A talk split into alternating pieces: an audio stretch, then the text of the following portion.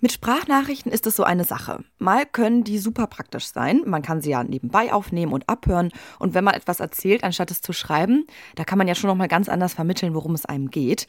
Aber in anderen Momenten können sie auch super schnell einfach nur lästig werden. Zum Beispiel, wenn man, ja, wer kennt es nicht, siebenminütige Sprachnachrichten bekommt und keine Möglichkeit oder vielleicht auch einfach keine Lust hat, sich die Nachricht anzuhören.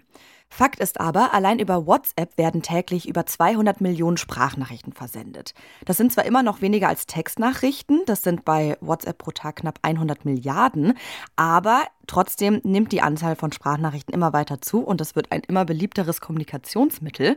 Was da wie und warum in den Sprachnachrichten erzählt wird, das interessiert deswegen inzwischen auch viele Linguistinnen und Sprachwissenschaftlerinnen. An der Uni Münster wird seit 2017 dazu geforscht. Was steckt hinter dieser neuen Vorliebe zu quatschen statt zu texten? Darum geht es beim Forschungsquartett in dieser Folge. Ich bin Amelie Baerboth. Hallo.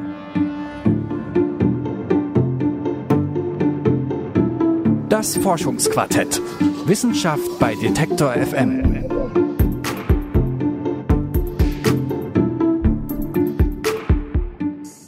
Als Gesprächsforscherin und Koordinatorin des Zentrums Sprache und Interaktion am Germanistischen Institut der Westfälischen Wilhelms-Universität Münster beschäftigt sich Dr. Katharina König schon lange mit Kurznachrichten.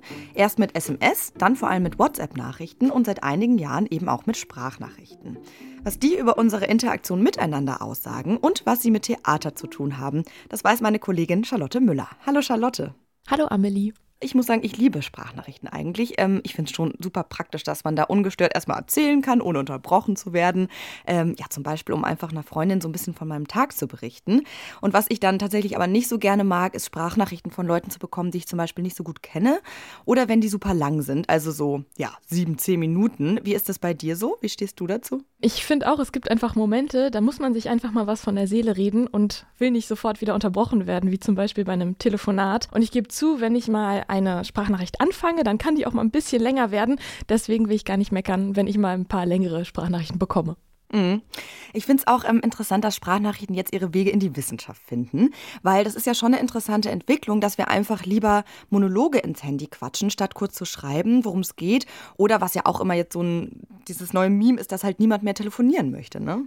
Mm, total. Du hast es auch schon richtig angedeutet. Sprachnachrichten sind noch ein relativ unerforschtes Feld. Deswegen ging es Katharina König 2017, also ganz zu Beginn ihrer Forschung, auch erstmal nur darum ähm, so ein bisschen zu eruieren, was sind überhaupt Sprachnachrichten, ähm, was sind die situationalen oder die technischen Faktoren, die die Kommunikation über diese Audio-Postings mitbestimmen. Ähm, sind die überhaupt dialogisch ausgerichtet oder ähm, stehen die tatsächlich nur so als Momentaufnahmen für sich? Und woher kamen dann diese Sprachnachrichten für Ihre Forschung?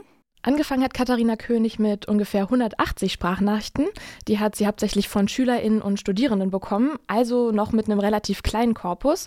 Heute ist der schon sehr viel größer. Jetzt arbeitet sie mit rund 1000 Sprachnachrichten. Und Vorgaben zur Länge oder den Inhalten hat sie dabei gar nicht gemacht, weil sie empirisch arbeitet und sich für diese Forschung mit Sprachnachrichten als Alltagsinteraktion beschäftigen wollte.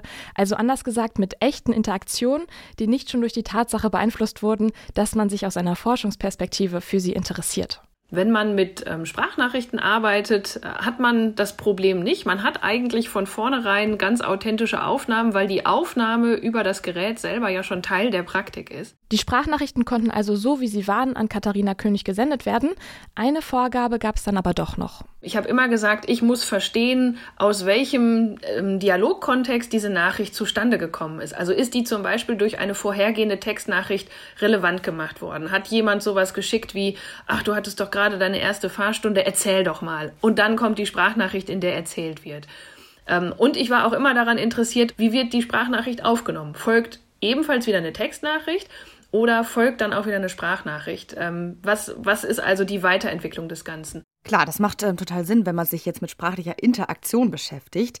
Ähm, jetzt kam gerade schon dieser Dialogkontext vor, in dem Sprachnachrichten stehen. Was sind denn eigentlich so die klassischen Eigenschaften von Sprachnachrichten? Also aus wissenschaftlicher Sicht sind Sprachnachrichten selbst aufgezeichnete Audio-Postings. Also ich entscheide, was ich da eigentlich aufnehme und wem ich das dann auch schicke. Und wenn man von diesen Selbstaufzeichnungen spricht, liegt es ja eigentlich auch nahe zu denken, dass Sprachnachrichten auch monologisch sind.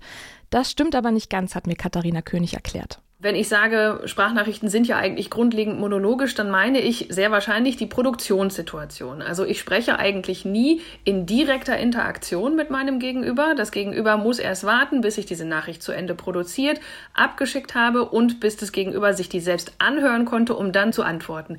Ich habe also immer einen zeitlichen Versatz da drin. Das ist immer sogenannte zerdehnte Kommunikation.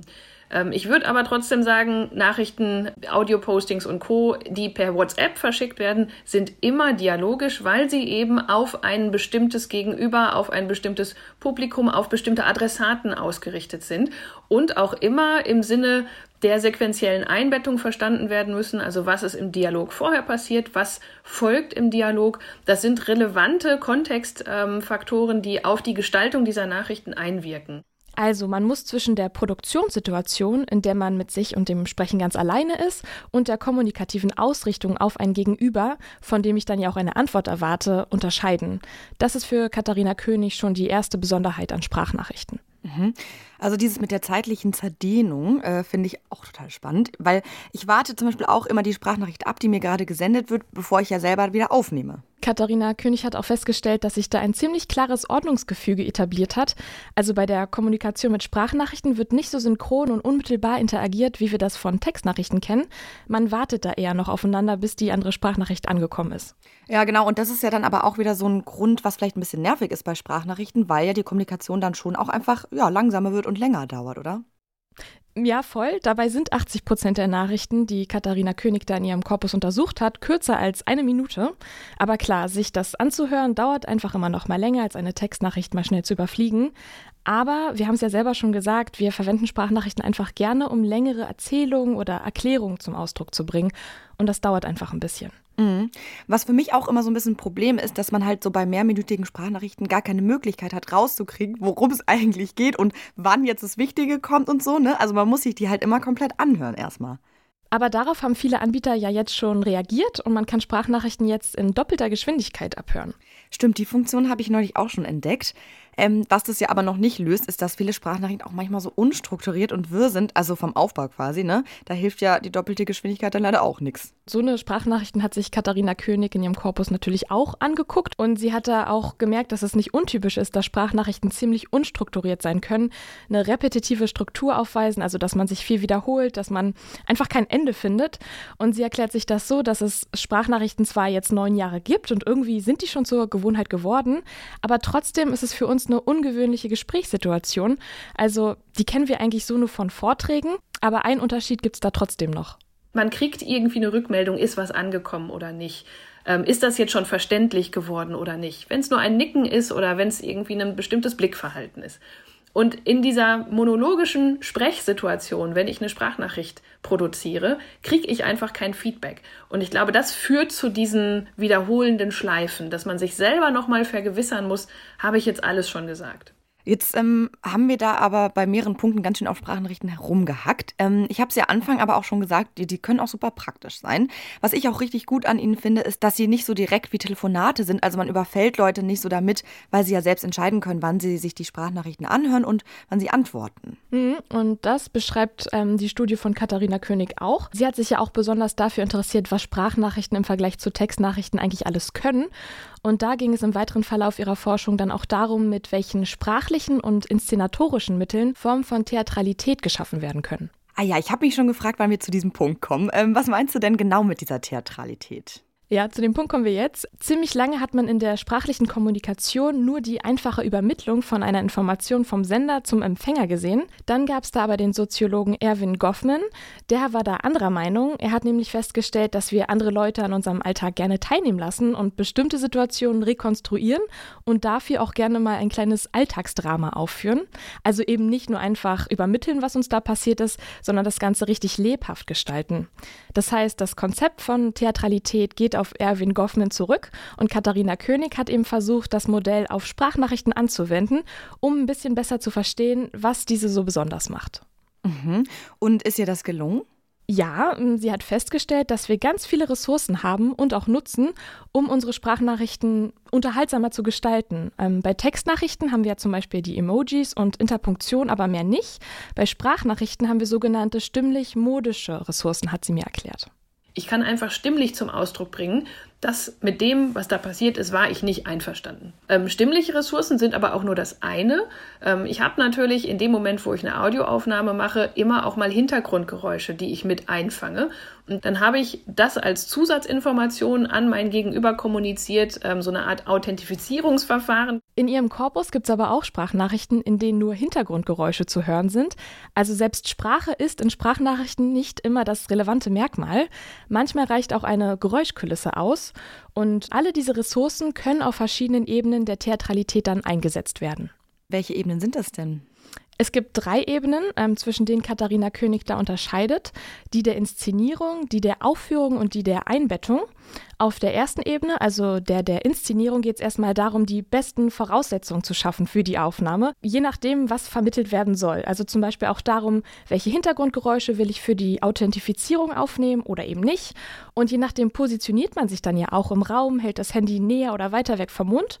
Und in was für Situationen das ganz praktisch sein kann, erklärt hier nochmal Katharina König. Ähm, sagen wir mal, ich bin auf einer Party und will aber gerade jemandem kommunizieren, nein, ich sitze natürlich äh, zu Hause am Tisch und mache meine Hausaufgaben oder ähnliches. Ähm, dann würde ich natürlich den, den Aufnahmerahmen so wählen, dass diese Geräusche nicht mitkommen. Und auf der Ebene der Aufführung ähm, wird das Ganze dann quasi in die Tat umgesetzt und, und aufgenommen?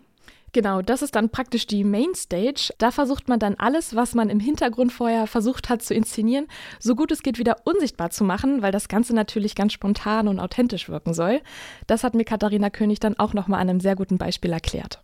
Ähm, und bei der Aufführung habe ich dann ähm, letztendlich Gestaltungsressourcen für das Handeln. Da kann ich dann ähm, vor allen Dingen prosodische Mittel einsetzen. Also wie, wie gestalte ich meine Stimme, wenn ich zum Beispiel jemandem übermittel, du, es tut mir total leid, ich kann nicht kommen, ich bin krank. Ähm, dann wird man natürlich mit einer brüchigen Stimme arbeiten, man wird das Nasale nochmal besonders hervorheben. Man lässt die Schniefer, die man vielleicht in anderen Kontexten unterdrückt hätte, natürlich drin, weil sie Teil von dieser Absage sind.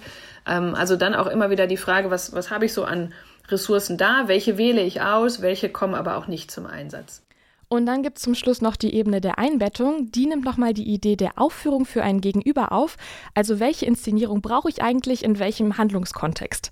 Wenn ich eine lustige Geschichte erzählt habe, dann soll das natürlich auch eine Reaktion hervorrufen. Und wenn die nicht kommt, dann schiebe ich vielleicht nochmal eine Sprachnachricht hinterher. Und das zeigt auch wieder, wie wichtig die Interaktion mit dem Publikum in der Kommunikation mit Sprachnachrichten ist, auch wenn die zeitlich versetzt ist. Ich finde es wirklich total lustig und erhellend, weil eigentlich weiß man das ja, aber das jetzt nochmal so wissenschaftlich schwarz auf weiß zu sehen, ich fühle mich da total ertappt, muss ich sagen. Ähm, ja, Charlotte, was hast du denn aus dieser Folge und auch aus deiner Recherche so mitgenommen? Ich glaube, dass wir in unserer Kommunikation auch per Sprachnachricht immer ganz genau schauen, wie das, was wir da eigentlich erzählen, auf unser Gegenüber wirkt. Also wir wollen bestimmte Reaktionen oder Assoziationen hervorrufen und das machen wir bei solchen inszenierten, theatralisch angehauchten Sprachnachrichten eigentlich genauso wie bei diesen eher unstrukturierten und ein bisschen wirren Sprachnachrichten, weil da könnte man sich ja auch nochmal sammeln, die Nachricht nochmal von vorne aufnehmen, aber das machen wir ja auch nicht. Ich glaube, das war so meine größte Erkenntnis bei der ganzen Sache. Charlotte, lieben Dank, dass du uns in die Forschung von Dr. Katharina König mitgenommen hast. Sie arbeitet als Gesprächsforscherin und Koordinatorin des Zentrums Sprache und Interaktion am Germanistischen Institut der Westfälischen Wilhelms-Universität Münster. Und Charlotte Müller hat mit mir über ihre Forschung gesprochen. Danke, Charlotte. Sehr, sehr gerne.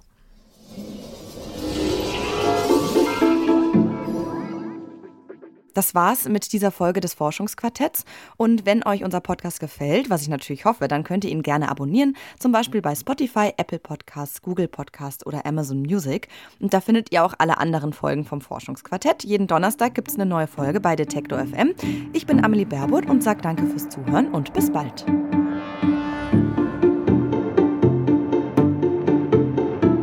Das Forschungsquartett. Wissenschaft bei Detektor FM.